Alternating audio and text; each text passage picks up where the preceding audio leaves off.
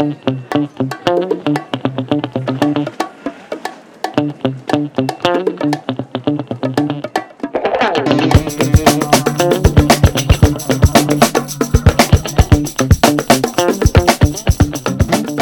Desde que tenemos uso de razón social y que conectamos con nuestras primeras relaciones fuera de la burbuja que nos ha propiciado nuestra familia, hay unas preguntas recurrentes que atraviesan las conversaciones con toda persona con la que comenzamos a coger un poquito de confianza. ¿Qué nos gusta? ¿De qué equipo somos? ¿Qué color nos representa? ¿De qué ideología cojeamos? ¿Qué música escuchamos o qué películas vemos? Y cuando entramos en las películas, algo tan transversal como el cine, siempre cae esa petición de una recomendación. Ese momento crucial en el que sabes que si le hablas a esa otra persona de esa película que te apasiona y que te estremece y a esa persona le encanta, ganará muchos puntos. Pero si no, si no le llega tan intensamente como a ti, a lo más profundo del Cora, es posible que sientas un puñal en lo más profundo de tu alma. Hoy, Ana y yo nos desnudamos en este episodio doble con nuestro top 20 películas favoritas. Comenzamos. Bueno, Ana, esto eh, fue un día que dijimos, ¡Wow! Fíjate que llevamos haciendo un montón de cosas y nunca, nunca, nunca hemos contado cuáles eran nuestras películas favoritas. ¿Qué tal estás? Hola, pues aquí muy bien, de la Semana Santa. Anita, eh, ¿qué tal si empiezas tú en tu número 20? Bueno, primero, antes que nada, simplemente sin enrollarnos mucho, pero eh, supongo que te ha pasado como a mí, que hacer el top 20, o sea, lo, o sea, lo más complicado es qué películas no meter en el top 20. Porque ah, yo en 0, o sea, mm, puse 50 y en las últimas dos semanas, pero 50 es listadas 50. Y en las últimas dos semanas eh, las he cambiado, pero como 20 de ellas, en plan unas por otras, tal dije yo no voy a pasar de 50 y sobre las 50 ya voy quitando las que tengo que sacar. Me, me pasó una cosa parecida, hice una lista, pero yo creo que más de 50. ¿Y sabes lo que pasa? Que es que había tantas que digo yo, es que son mis favoritas, porque son mis favoritas, pero claro, al final hice una cosa, no sé si está bien hecha, pero un poco como fui poniendo las primeras, que son las que más significan para mí, pero luego a lo mejor había cuatro que eran de un mismo director, entonces elegí una.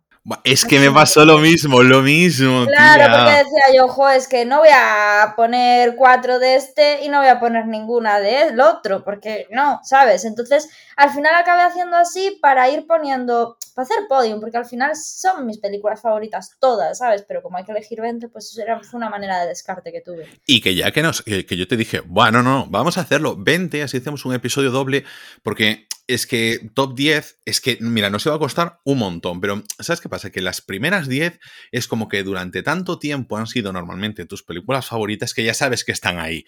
Sabes que esa ha sido una película recurrente en toda tu historia y muchas veces son películas favoritas desde hace 10 años. Sí, pero sí. Que yo a veces te, te hacía el comentario, digo yo, esta entra en mi top de películas favoritas. Hombre, no te voy a decir en el top 3 porque es como muy fijo, pero que, y, y eso que siempre lo decimos, tampoco somos muy de decir, tengo una película favorita, tengo una canción favorita, un grupo favorito y tal, porque hay una, un gran amalgama y prefiero jugar con un top 20, con un top 10, un top 20, porque representa mucho más al final lo que nos gusta, lo que somos, lo que nos interesa y, y cómo nos definimos a nosotros pues, como cinéfilos y también como personas. Entonces, pues bueno, creo que es más... Eh, interesante. Ya nos diréis vosotros si os interesa que hagamos un top del 20 al 30 o algo por el estilo. Oye, que si os gustan mucho estos episodios, pues el trabajo por nuestra parte ya está hecho y que están ahí guardados. Porque yo de Sí. verdad es en plan, ahora esta lista es como que me la voy a quedar yo porque es cuando, ah, dime una recomendación y yo pues ya tiro de esta lista. Y luego ya veremos si no te gusta, pues ya te pongo la cruz y te tacho de mi lista de mejores amigos y ya está, y no pasa nada. Que aquí es una democracia. Entonces, Anita, empezamos, le damos. ¿Qué tienes en tu vigésima posición? Vale, pues en mi vigésima posición tengo una película que me habías recomendado tú, que hemos hablado de ella en algunos de los episodios que hemos hecho y que para mí significó muchísimo porque, mmm, joder, siempre hacemos mención al tema de la educación en este, en este episodio. Yo creo que es una de las cosas al final son 15 años de tu vida que pasas en el mismo puñetero sitio, escuchando las mismas cosas siempre y de las cosas que más te, te influencian, ¿no? Que es la parte del colegio, la parte de, de tu educación primaria, secundaria. Entonces, es como que mmm, siempre hacemos mucho hincapié a todas esas cosas, esa sensación de pérdida de tiempo, esa sensación de que quizás teníamos más capacidades que nos tenían que haber orientado a fomentar las que se nos daban bien, las que no. Y es una de las una cosa que con esta película como que mm, me reconcilio un poco con eso, no reconcilio, pero que asumo un poco lo que hay. Y hay veces que las cosas no tienen solución, simplemente hay que asumirlas. Y la película es de Viggo Mortensen, Captain Fantastic, que es una película que recomiendo muchísimo. Eh, está disponible en alguna plataforma, ahora mismo no me acuerdo exactamente cuál, pero bueno, lo pondremos en el episodio. Eh, Os eh, ponemos siempre el enlace de, Jazz, claro, el, de, el de Jazz Watch y ahí ya entráis a las que tengáis vosotros contratados. Porque como cambian y tal, tampoco es fijo. Entonces, em, es una película, os explico brevemente, que es uno, un, un, padre que tiene a sus hijos, pues los ha educado en el monte, o sea, lo que es en lo rural y mm, no los lleva al colegio, no tiene acceso a, bueno, pues a la sanidad ni a nada, o sea, ellos viven eh, lo que de lo que cazan. Son, los niños, son niños de la selva, pero, pero educados. pero el padre es súper culto, entonces les enseña física, química, matemáticas a un nivel increíble, porque les enseña él, o sea, cinco idiomas saben hablar, o sea, que los chavales a nivel intelectual, a nivel sobrevivir, supervivencia, físicamente hacen muchísimo ejercicio, están delgados, comen súper sanos, o sea, a nivel lo que es eh, productividad son unos máquinas, pero claro, les falta la parte social, ¿no? Entonces hace ese juego moral de decir qué es mejor una cosa u otra, que hay que asumir que el mundo va así y tú vivir con el mundo, o vivir aparte del mundo porque vivir aparte en realidad es mejor. Entonces habla de esa, mm, lo que os decía antes, que me reconcilié un poco con ese rollo porque esa doble moral, ¿no? Esa, sensación de decir, bueno, ¿qué elijo? ¿Encuentro un término medio o, qué hago? ¿no? O sea, ¿qué, estoy? ¿Todo el día enfadada? Eh, creo que lo hablamos el otro día cuando hablamos del Grinch, que decíamos, vas a estar enfadada con la Navidad, pero si la Navidad total se va a celebrar siempre, entonces mejor que lo asumas y lo disfrutes y ya está, ¿no? Pues esto es un poco igual, ¿no? Entonces, bueno, me parece una peli súper interesante para ver para pequeños, medianos, grandes, una peli súper necesaria. Así que en mi vigésimo puesto está. y además, mira, hiciste muy bien porque yo imaginaba que, le ibas a meter, por eso no la metí yo. y, lo, que me gusta de esta peli es que lo que dices tú, o sea, abre un debate, o sea, no es que te dé una solución, pero sí que te abre un debate.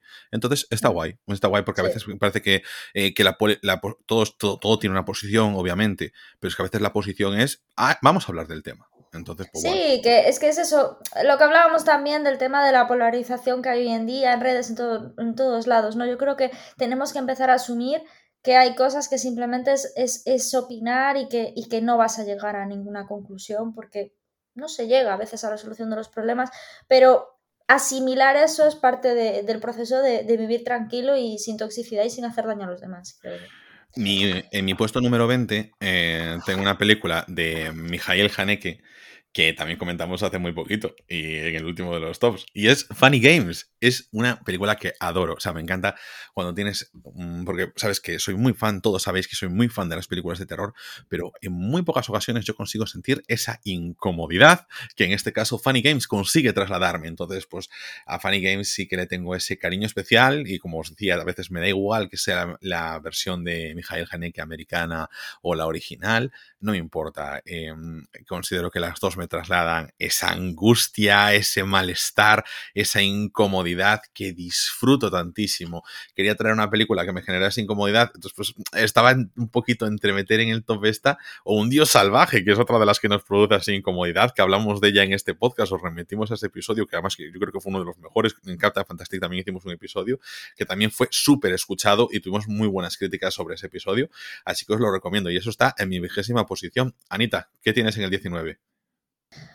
Vale, con el 19 soy súper breve porque aún hablamos hace poquito de ella en otro top, que es, eh, claro, yo quería poner al director eh, Samalaya, o como se pronuncia, siempre lo pronuncio del revés, pero el director, bueno, pues del sexto sentido, de la visita, de, bueno, eh, la última película que ha sacado Sol, que la tengo pendiente, y para mí, mm, mi película, una de mis películas favoritas de él es Señales, pero la favorita, favorita es El Bosque, que hablamos ya hace semanas de él, que, bueno, que es una película que no fue bien acogida porque no es un terror tradicional, por así decir, del típico fantasma, pero me parece que el tema que habla, ¿no? De que un poco el rollo de Captain Fantastic es el aislamiento social y, y cómo con el aislamiento social puedes pensar que ahí fuera hay de todo, ¿no?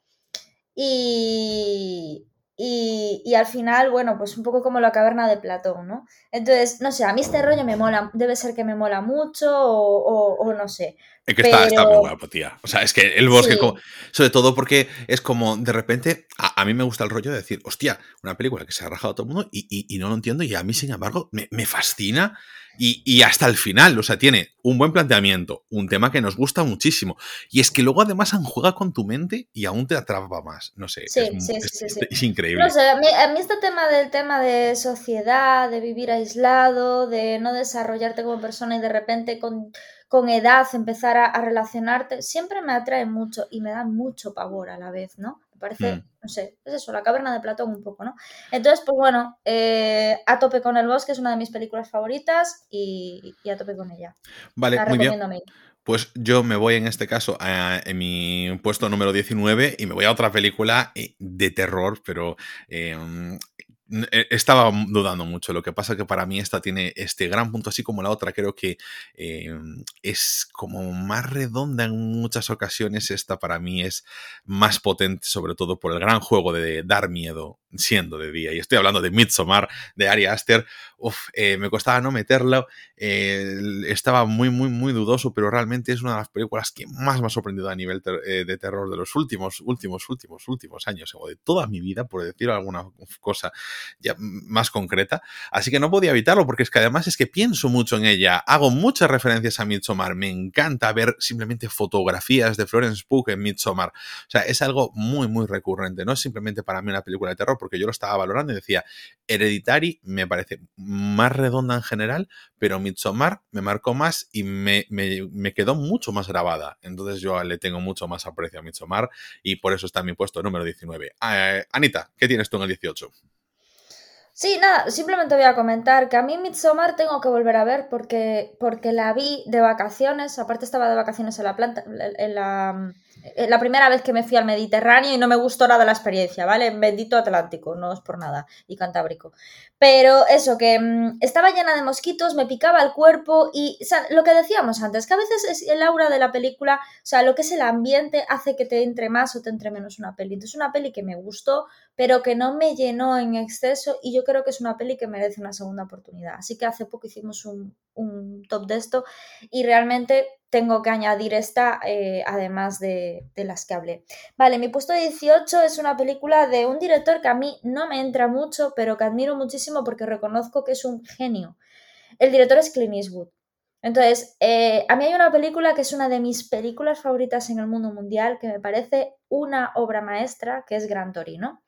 Entonces, eh, la he puesto en el puesto de 18 porque, así como, ya te digo, mm, es un director que me cuesta, pero es un director que siempre me... O sea, la película te entra, pero no me llega al corazón. No sé si me explico. Eh, Million Dollar Baby, eh, no sé, hace poco vi Cry Macho, dices tú, joder, son películas bonitas, son películas con buen ritmo, son películas con una dirección increíble. Aparte, muchas de las películas que Clint Eastwood hace también la banda sonora. Dices tú, joder, es que el tío es un crack, ¿sabes? O sea, nadie se lo quita. Pero no me llegan, no sé, como un poco sota caballo rey, ¿no? Y mm, Gran Torino sí que me llegó. O sea, me parece que demuestra una sensibilidad increíble entre la relación del vecino, ¿no? Que es Clint Eastwood y, y el chaval. Y luego el papel de él que me parece brutal.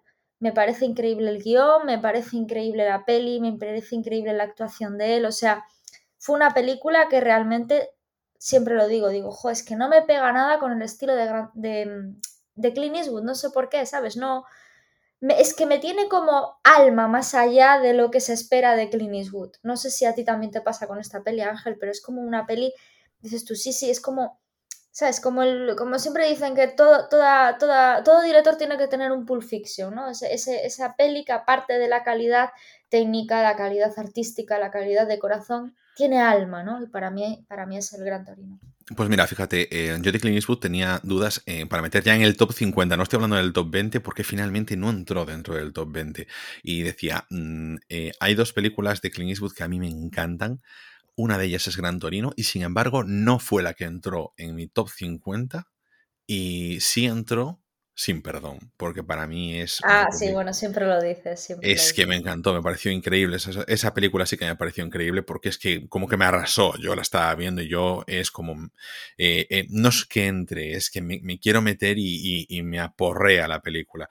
Entonces, bueno, pues nada, no, al final no entró. O sea, pero es que Gran Torino es también de las primeras películas que vi de Clint Eastwood y de las que más disfruté. O sea, de esas cosas que me la vi varias veces en las semanas. Mm, además, me la bajé de esta piratillas en el cine en ese momento y me la vi, me la vi varias veces. Recuerdo mucho como eso al chaval que le regalabas un cinturón de herramientas, como estaba intentando em, eh, pues eh, proyectar eh, esperanza en él, cosa que no sentía al mismo tiempo y, decir, bueno, pues como que necesito creer en algo. no sé, me había gustado muchísimo Gran Torino. Más que nada porque, a ver, Clint siempre es muy criticado, por supuesto, por su faceta política y por su rollo americanísimo, pero sin embargo creo que esta es más de retrato que de posicionamiento y, mm, no sé, no sé mm. maravillosa para mí. Bueno, me voy con mi, con mi puesto número 18. es que a veces, a veces uno tiene que ser... Em, mamarracho, pero con estilo, ¿sabes? Y yo creo que esta es una película que lo puede definir perfectamente. Es la película que Rachel Green dice que es su película favorita, aunque en realidad no lo es. Eh, como bien dicen en Friends, y estamos hablando de las amistades peligrosas. Te pega mucho.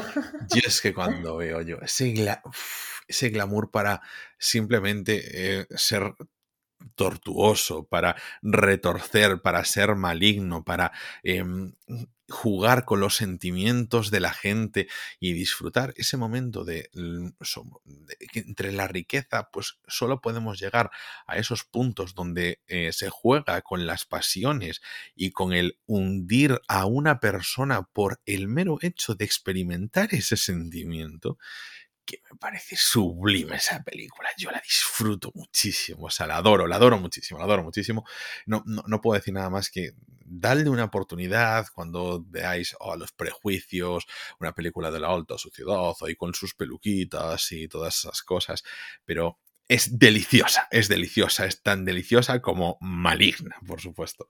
Ana, ¿qué tienes en tu puesto número 17? Bueno, pues en mi puesto número 17 tengo una peli de Tarantino y me costó mucho decidirme. Pero al final, es que claro, te tienes que guiar por la calidad y ahí he tirado más por lo que hablábamos, directores favoritos, ¿no?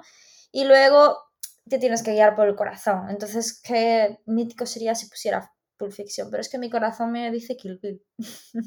Kill Bill 1 y Kill Bill 2 he puesto, ¿vale? Porque me gustan mucho las dos. Ah, además, sí, no, vamos a gastar dos puestos en una y en dos, claro. exactamente. Entonces, no, sin más, o sea, la saga de Kill Bill, sin más. Mm.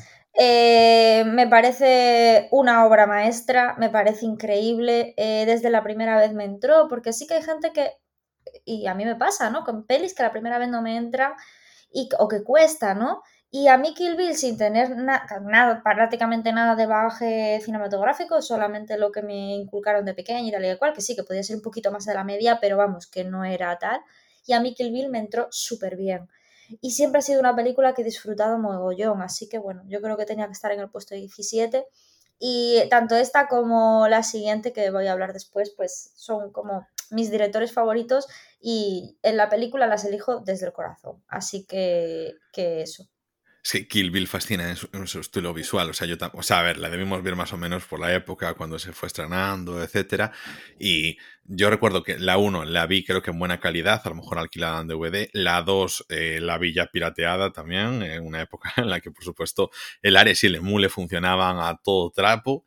Y, mm, y, siempre recordaré esos momentos en los que Uma Thurman se estaba dejando los nudillos intentando eh, hacerse fuerte con su gran maestro. Ese momento que decías esto, esto es realismo mágico. O sea, no puedo describir de otra forma la, la sensación de estar viendo, o sea, porque no te puedes tomar en serio a ese maestro salvo que entres dentro de ese universo que te está planteando Quentin Tarantino maravillosa Kill Bill. Yo en mi puesto 17 traigo una película donde si Uma Thurman, eh, si la Mamba Negra es una malota empedernida, hay otra malota de la que he hablado recientemente como película defenestrada por la crítica, pero que yo adoro y que fue muy muy reciente para mí y es la protagonizada por Nomi Malone y estamos hablando de Showgirls, una película que me arrasó emocionalmente. ¿En serio? En serio, o sea, pero además te lo dije, entró a mi top de películas favoritas.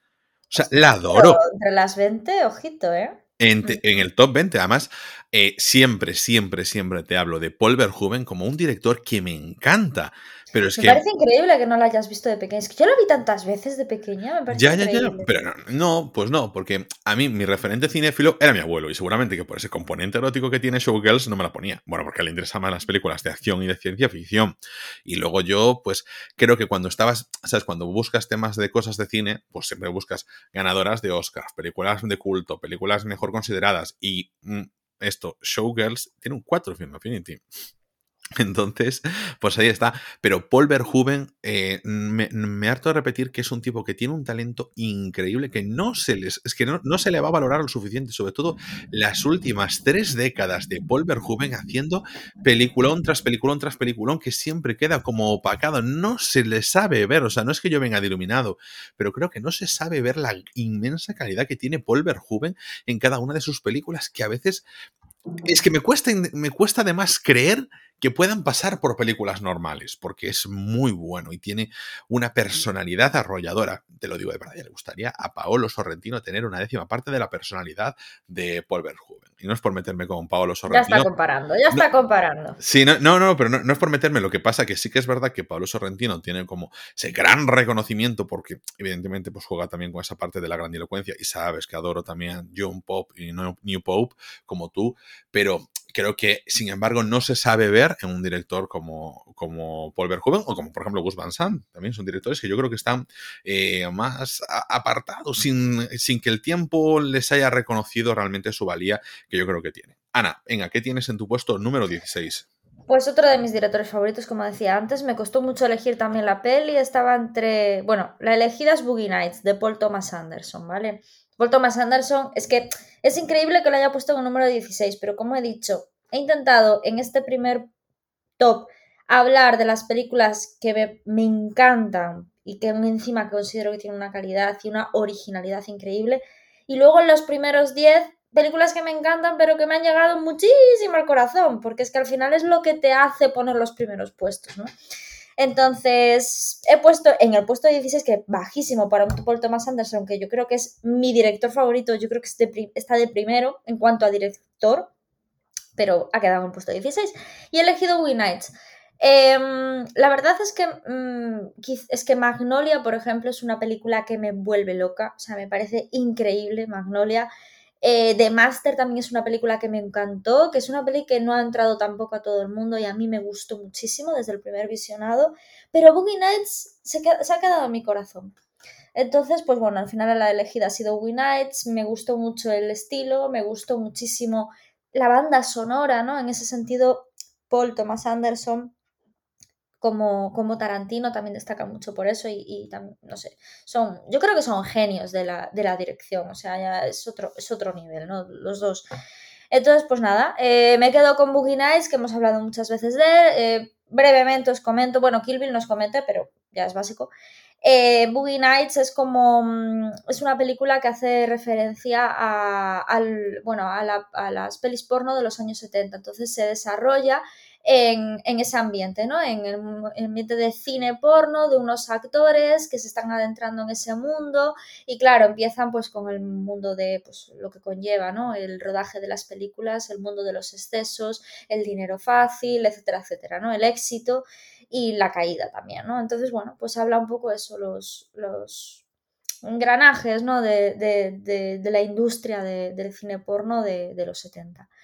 Está súper guay y ya os digo, la banda sonora es brutal.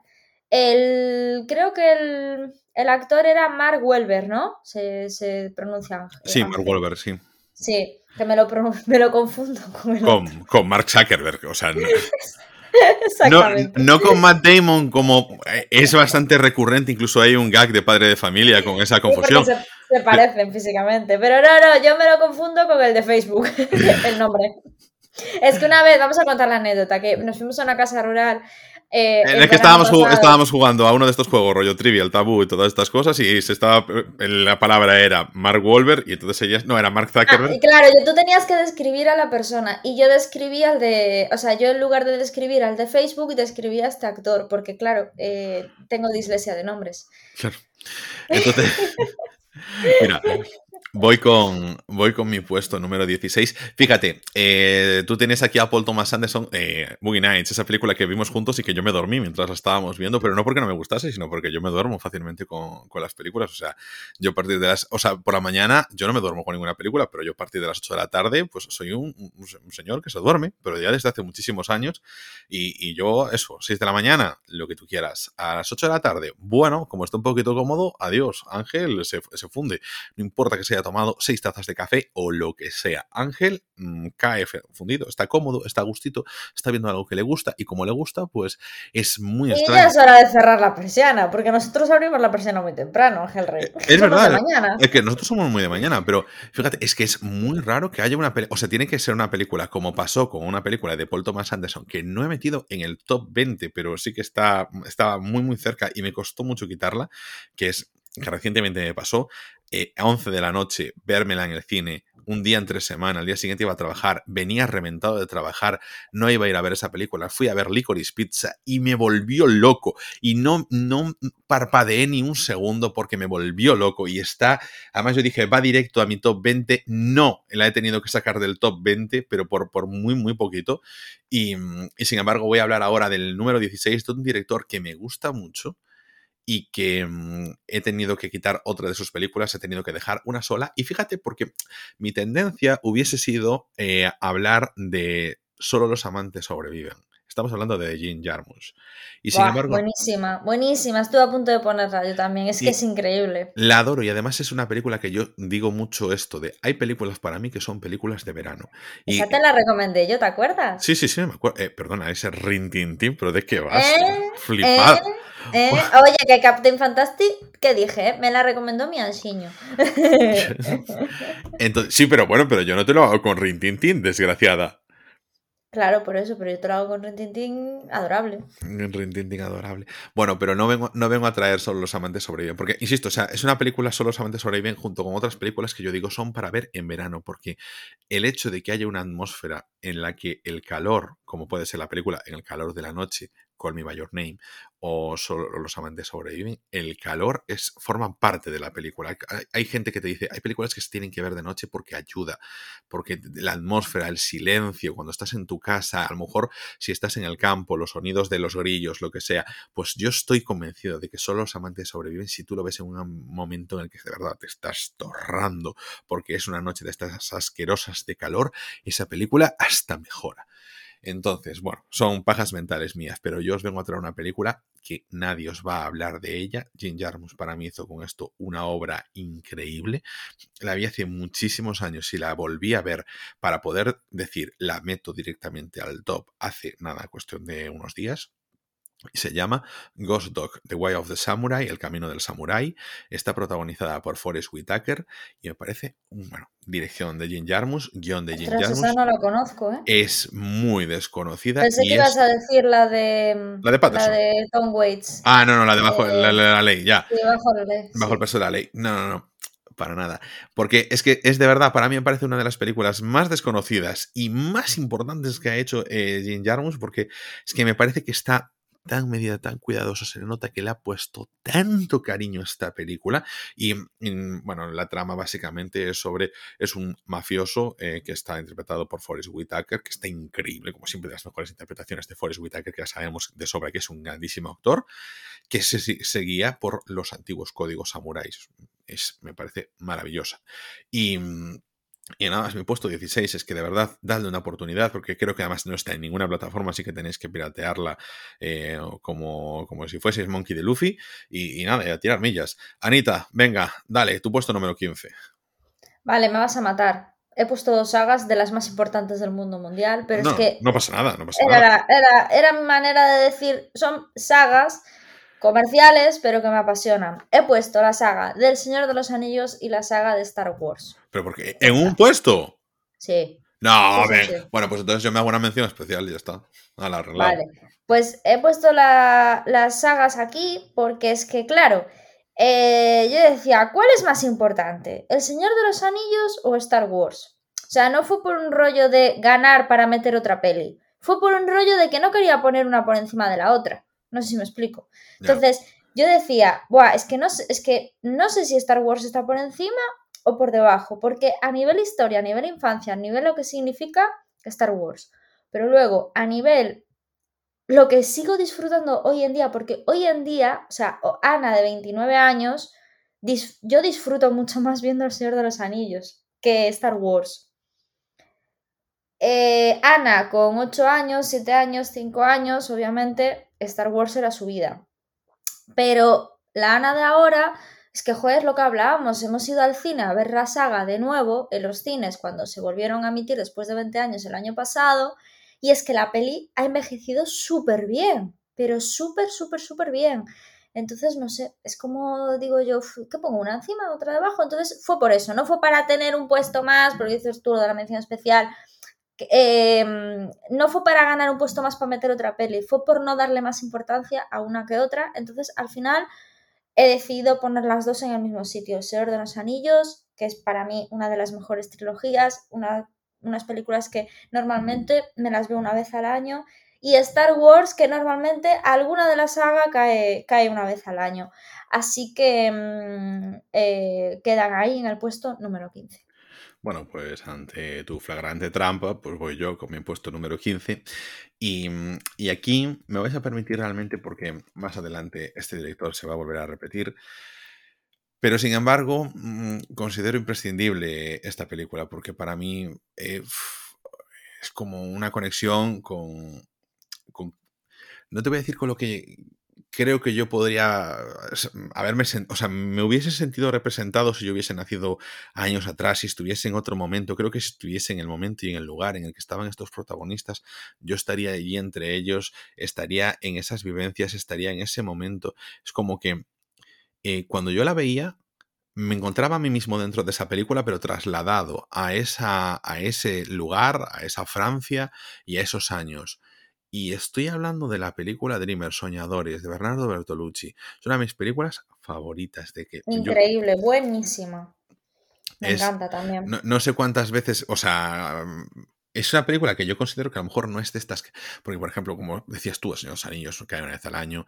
Pues esta no cae de una vez al año, pero seguramente una vez cada tres años me la habré visto desde los últimos. Eh, o sea, me habré visto cinco o seis veces desde que la vi por primera vez y la adoro, la adoro. Me parece una película que me llega tanto, me siento tan atacado por ella mismo que, que, me remueve. Entonces, bueno, no sé, no, no, no, quiero deciros nada más que creo que es pura emocionalidad esta película y que no es para nada el estilo de Bernardo Bertolucci eh, haciendo cine, y sin embargo, al mismo tiempo lo es, porque él siempre va a, cosas mucho más grandilocuentes, eh, y en esta historia, entre comillas, tan íntima que está sucediendo, mientras están sucediendo las grandes revoluciones, mientras se está hablando de la gran revolución china, todo el movimiento en, la Francia más eh, contestataria de las últimas décadas, y, esta relación entre tres personas de amor maravillosa. Y es el mismo actor, creo, ¿no? No sé si no. Sí, yo creo que es el mismo actor,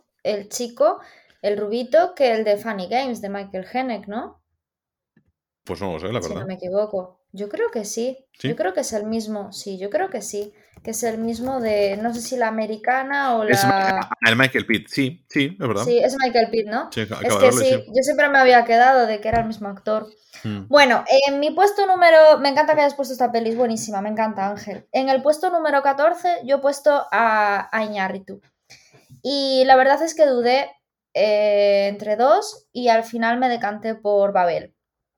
he puesto Babel porque es la primera que vi de Iñárritu y es que Babel, ¿cómo decirte? Significó mucho para mí en mi aprendizaje sobre cine, porque fue una peli que fue la primera película que vi eh, con historias paralelas, ¿no? Historias que yo siempre evitaba ver películas en las que fueran de historias, por ejemplo, lo factual y todas estas cosas, yo es que siempre las odié, de que cuentan las historias de varias personas a la vez y luego como que algo lo, algo, algo enlaza todo, ¿no? Decía yo, es que a mí este formato de narración no me gusta nada, que por cierto tiene un nombre concreto y no me sale ahora, que es cuando eh, hacen el presente, luego vuelven al pasado, bueno, no me acuerdo cómo era la historia y eh, asincrónico o algo así. Va, ya lo, ya lo buscaré algún día, pero lo estuve buscando, pero no lo encontré, a ver si lo encuentro. Y Babel fue la primera peli que vi así y que conseguí que me, que me enganchara, que me gustara. Y gracias a eso empecé a ver películas con distintas narraciones a las que yo estaba acostumbrada. Como que me abrió la mente a empezar a decir, jo, hay diferentes formas de narrar que no es la habitual hollywoodiense del blockbuster, Pero que tú, si les das tú, una por ejemplo, oportunidad... antes de Babel no habías visto Pulp Fiction. No, yo Pulp Fiction la vi hace bien poco, ¿eh? O sea, hace bien poco. Te estoy hablando que a lo mejor hace siete años o así. O... Sí, sí, sí, sí. Yo no había visto Pulp Fiction. Yo había visto Kill Bill, había visto otras, pero no había visto Pulp Fiction. Entonces, eh, cuando, cuando Reservoir Dogs también es una peli que vi muy de mayor. Bueno, la historia es que fue como la primera peli que realmente me entró, o sea, teniendo una narración distinta, me entró de verdad, me encantó, me impresionó y me abrió un poco los ojos a darle oportunidad a otros, a películas con distinta narración. Y dudé entre esta de y 21 gramos, que por cierto hoy vi un tweet que decía de las mejores interpretaciones de la historia del cine, la de Naomi Watts en, en 21 gramos, ¿no? Y pensé yo, ojo, esta tía, que siempre es la típica famosa por Mulholland Drive de David Lynch y por 21 gramos como grandes interpretaciones, y es como que Naomi Watts está un poco olvidada, ¿no? En el mundo de Hollywood. No sé si es una impresión mía, pero que como que estaba súper aupada a nivel calidad eh, actoral, ¿no? De calidad como actriz, y que ahora está como, bueno, una más, Naomi Watts, una más, ¿no? No sé. sí, o sea, no, no, está en, no, está, claro, no está en el top por decirlo de alguna forma. Claro, y sin embargo tuvo películas en las que fue súper reconocido como diciendo pedazo de actuación que te has marcado, chaval. O sea, Mulholland Drive al final es una de las obras del cine, o sea, no sé, de las más reconocidas. Y 21 gramos, hoy en día, ya te digo, siguen diciendo que la interpretación de Naomi Watts es increíble. Entonces, dudaba entre 21 gramos o Babel, pero me quedé con Babel por eso, por lo que significó para mí y porque también me parece un peliculón. E Iñárritu es uno de mis directores favoritos. Así que bueno, ese es el puesto que he puesto. Pues me parece muy bien y estoy pensando si tengo por aquí algún amigo mexicano entre todos los que tengo aquí a directores.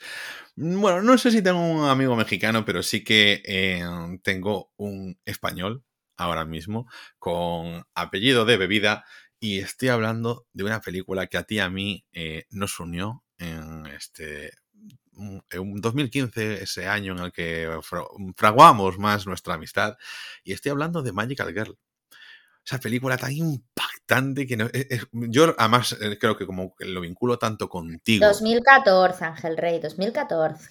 Cuando fragamos, fraguamos nuestra amistad fue en el 15. Y, no, em, que no, que no, que en 2015...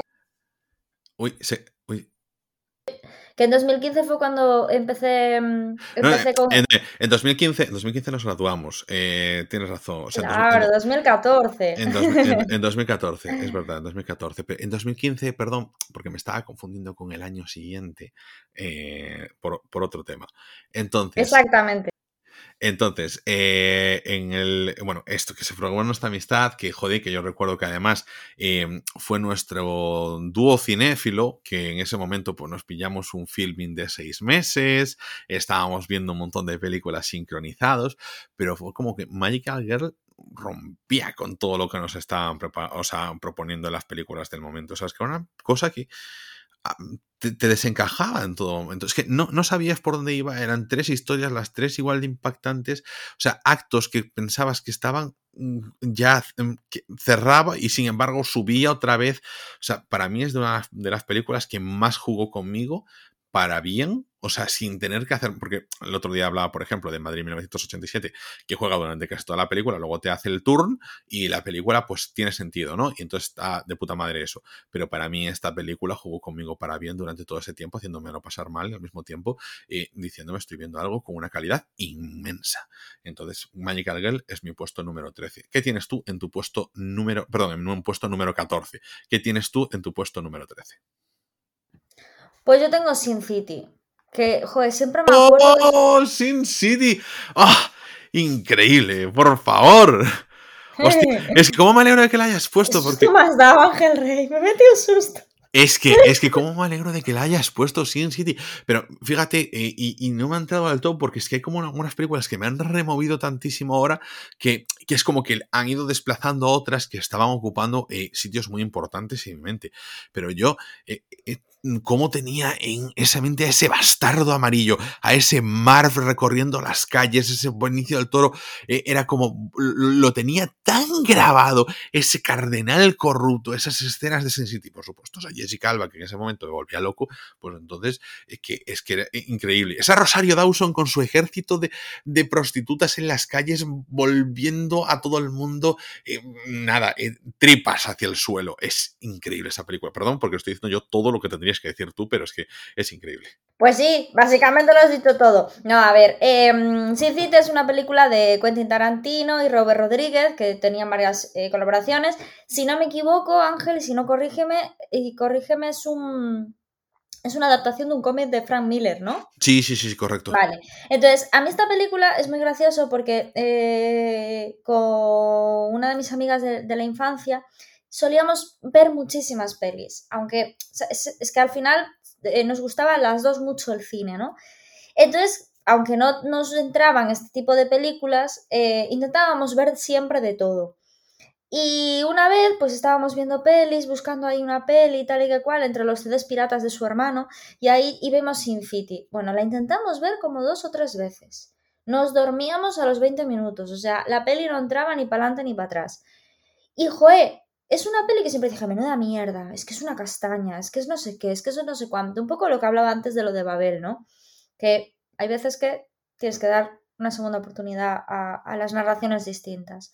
Y cuando era más mayor, eh, cogí y dije yo, va, venga, ahora que soy mayor y tal, le voy a dar una oportunidad. Me pareció increíble, o sea, me pareció alucinante. La segunda parte no me gustó, me gustó más de lo que pensaba que me iba a gustar, pero no me gustó. O sea, no es como Blade Runner, que la segunda parte me encantó. O sea, Sin City 2 a mí no me moló, no me moló mucho. Sin más, o sea, y tirando a mala. Pero Sin City es, o sea, Sin City 1, ese Bruce Willis, o sea, es a lo que decía Ángel, esa Jessica Alba, es que está tan increíble la peli, es tan brutal, es una adaptación tan buena, es una dirección tan brutal, o sea, maravillosa es una película maravillosa. Y yo os la recomiendo. Y aunque la veáis en blanco y negro, aunque veáis que es una, escenografía distinta o que pueda llegar a ser es una narración, narración diferente, dadle una oportunidad de verdad porque es un película, en serio. Mm, una película icónica. O sea, creo que no es lo suficientemente icónica de lo que creo que merece. Me voy a mi puesto número 13 para no liarme mucho más con una película precisamente eso del 2015 que estaba haciendo yo ahí antes mi, mi, uf, mi lío.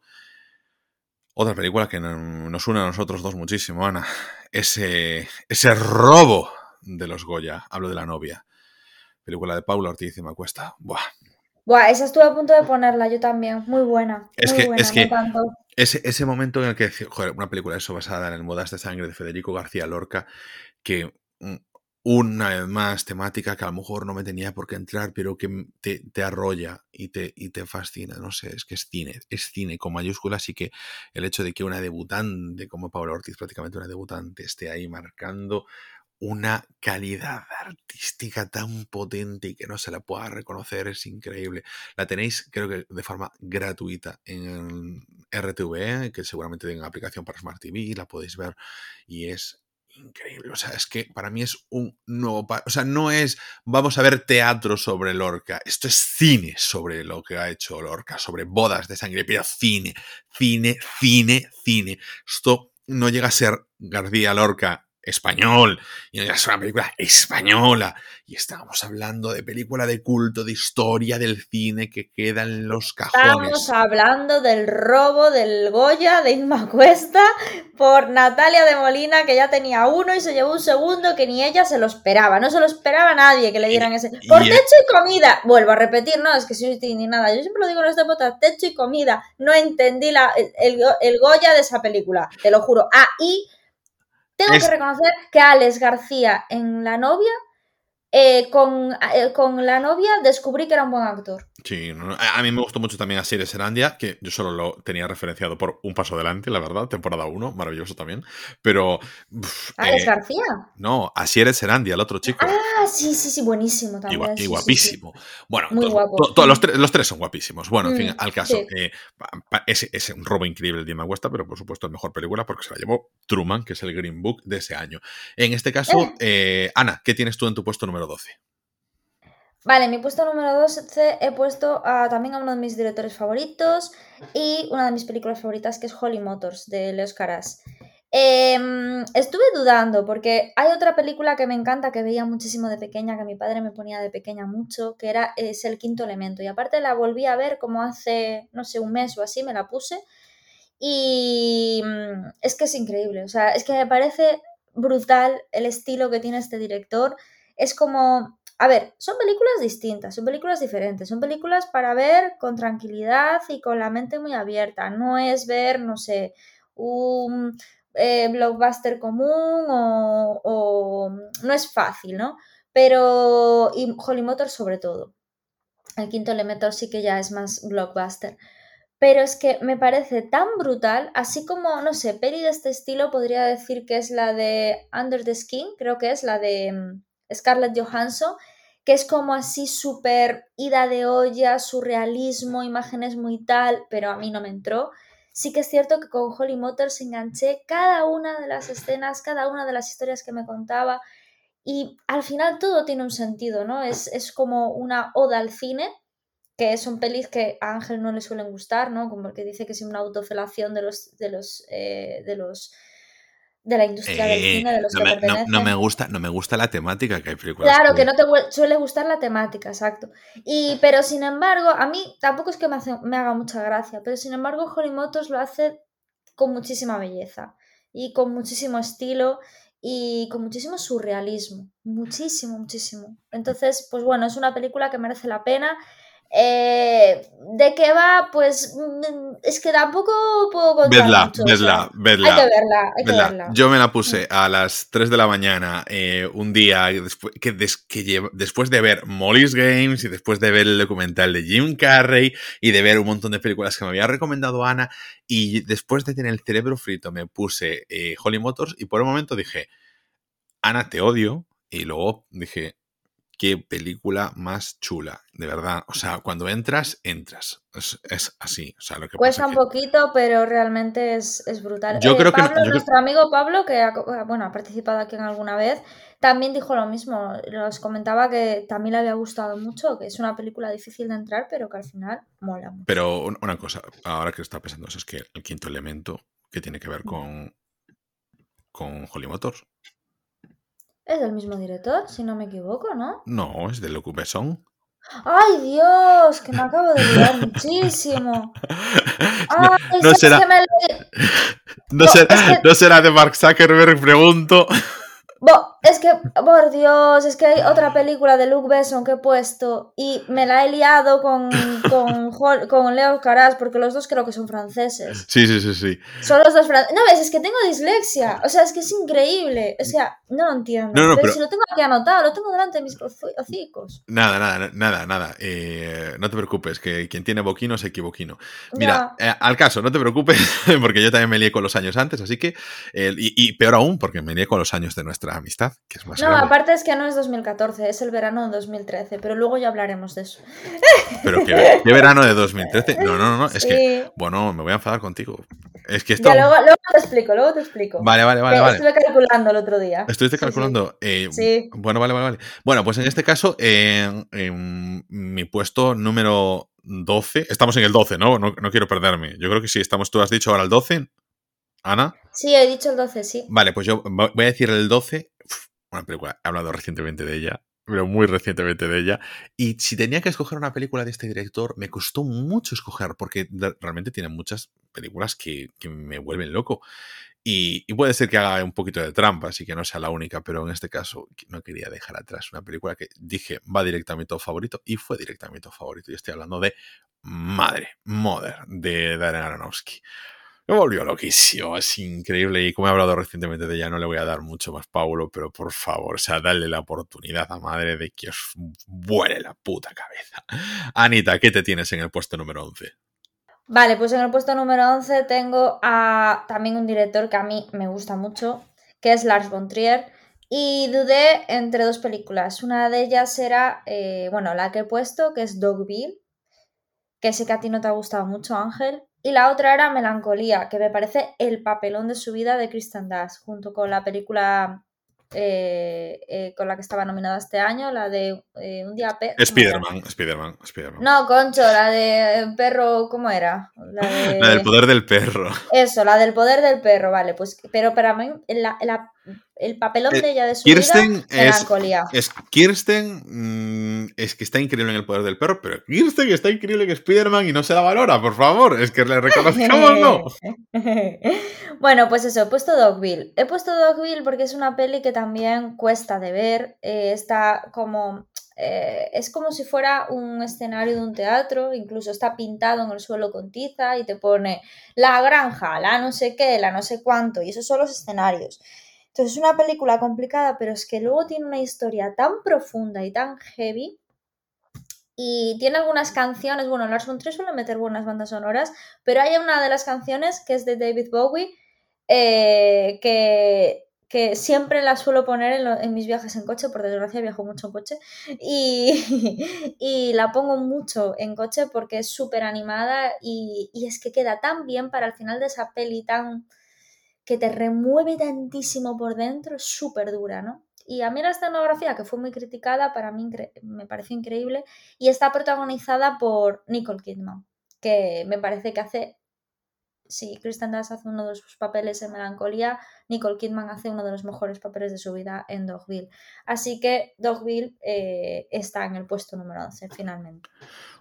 Bueno, pues yo voy a Mm, voy a terminar, estamos en el minuto 52, queríamos hacer unos tops de 50 minutos porque este va a ser, como os decía, un episodio doble, pero voy a aprovechar para hacer esta mención especial porque, insisto, si esto no lo recomiendo yo, sé que no lo va a recomendar nadie, lo tengo en mi puesto número 21 y voy a hablar de una película de Cameron Díaz, ya he mencionado aquí en alguna ocasión, es de mis películas favoritas, es de las primeras películas de Cameron Díaz y se llama La Última Cena, sale también Ron Perlman y simplemente va de un grupo, de eh, progres universitarios un día, pues em, por vicisitudes de la vida, pues acaban invitando a cenar a un, bueno, un redneck americano, un señor republicano muy eh, crítico con los valores eh, progres y con lo políticamente correcto. Creo que es una película de hace 30 años muy para nuestra época y que por, bueno, circunstancias de la vida, pues acaba muerto esa persona y empiezan a considerar el valorar, el traer gente a la mesa y eh, cada semana, pues ir asesinando a una persona que consideren que,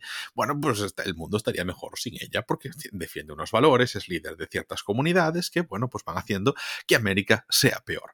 Entonces, eh, esa es una película para mí muy divertida, una película muy bien escrita, una película con unos guiones bastante, bastante bien equilibrados y que a mí desde pequeño, bueno, desde pequeño a lo mejor tenía yo, bueno, a lo mejor la vi en 2010, antes a lo mejor puede ser, pues que me hizo mucho pensar y me hizo valorar muchas cosas, sobre todo sobre el tema de esta tolerancia, como no, y, y no sé, la, agradezco mucho. Vale para cualquier momento del día, os la podéis poner, no, no, no es una película sesuda ni nada por el estilo. Insisto, es comedia y, la disfruto un montón. Y esa es mi mención especial, pero ahora voy con mi puesto número 11, una de las películas que mm, además... Eh, em, os estáis dando cuenta de que son cosas que he mencionado recientemente porque llevo este top lo he trabajado desde que estuvimos hablando un poquito del tema, ya lo he estado ahí metiendo, metiendo, metiendo y entonces como que me ha dado ideas también para hacer, por ejemplo, en este caso, editoriales, que hace poco lo he hecho. Y es 1955, eh, Charles Lawson en la dirección, única película de Charles Lawson y La Noche del Cazador película protagonizada por un Robert Mitchum impresionante, un cuento de terror de verdad, que esas escenas en las que está persiguiendo a los niños, porque, bueno, básicamente em, un hombre pues comete un asesinato y le pagan por ello, esconde el dinero, va a la cárcel y la persona con la que está su compañero de celda se sabe que eso es lo que ha ocurrido, que ha escondido ese dinero y cuando sale intenta eh, conseguir esa pasta embaucando a la, a la mujer de este delincuente e intentando eh, deshacerse también de los hijos. Película clásica, increíble, o sea, no me puedo deshacer en elogios a esta película y que, eh, como ya decía, qué pena me da que el Charles Lawton no hubiese dirigido más películas. No tengo muchas películas clásicas en este top, pero esta no me podía dejar sin meterla porque me rechifla. Y además tengo esa imagen de Robert Mitchum grabadísima a fuego, mucho más que, por ejemplo, el clásico papel de Robert De Niro en el clavo, al cabo del miedo, alguna de estas que a lo mejor mucha gente es muy icónico, para mí este Robert Mitchum es fantástico, de verdad. Ojalá si tenéis algún cine que ponga esta reposición, id a verla, porque merece muchísimo la pena esta película que fue completamente defenestrada y que ahora mismo por fin se ha hecho justicia con ella y se considera la gran obra de culto que es. Y con esto creo que podemos terminar eh, nuestro, nuestra primera parte del top, ¿no, Ana? Sí. Así que nada. Sí, se finí. Eh, podéis decirnos eh, si os ha gustado cualquiera de las películas que hemos mencionado, si tenéis comentarios para nosotros, si nos estáis odiando porque hemos recomendado eh, películas que vosotros os parece una basura, si pensáis que madre mía, porque no tenéis en vuestro top del 20 al 11 esta otra película o tal Pascual, que a lo mejor viene en el siguiente top, o podéis contarnos también vuestro top, o si queréis que hagamos el top del 30 al 20, o si estáis hartos ya un poquito de nuestros boquinos, eso todo nos lo podéis contar en nuestra cuenta oficial de podcast en Twitter, es arroba rayospodcast y que podéis escuchar eh, todos los episodios que tenemos disponibles, que llevamos más de 100 en Spotify, en Evox, en Apple, Google y Amazon Podcast, en casi cualquier aplicación de podcast y nosotros nos vemos en 7 días, cada lunes en el podcast oficial Rayos y Retrócanos y cada domingo en el podcast sobre anime Rayos y Retrócanos Tokyo Vibes.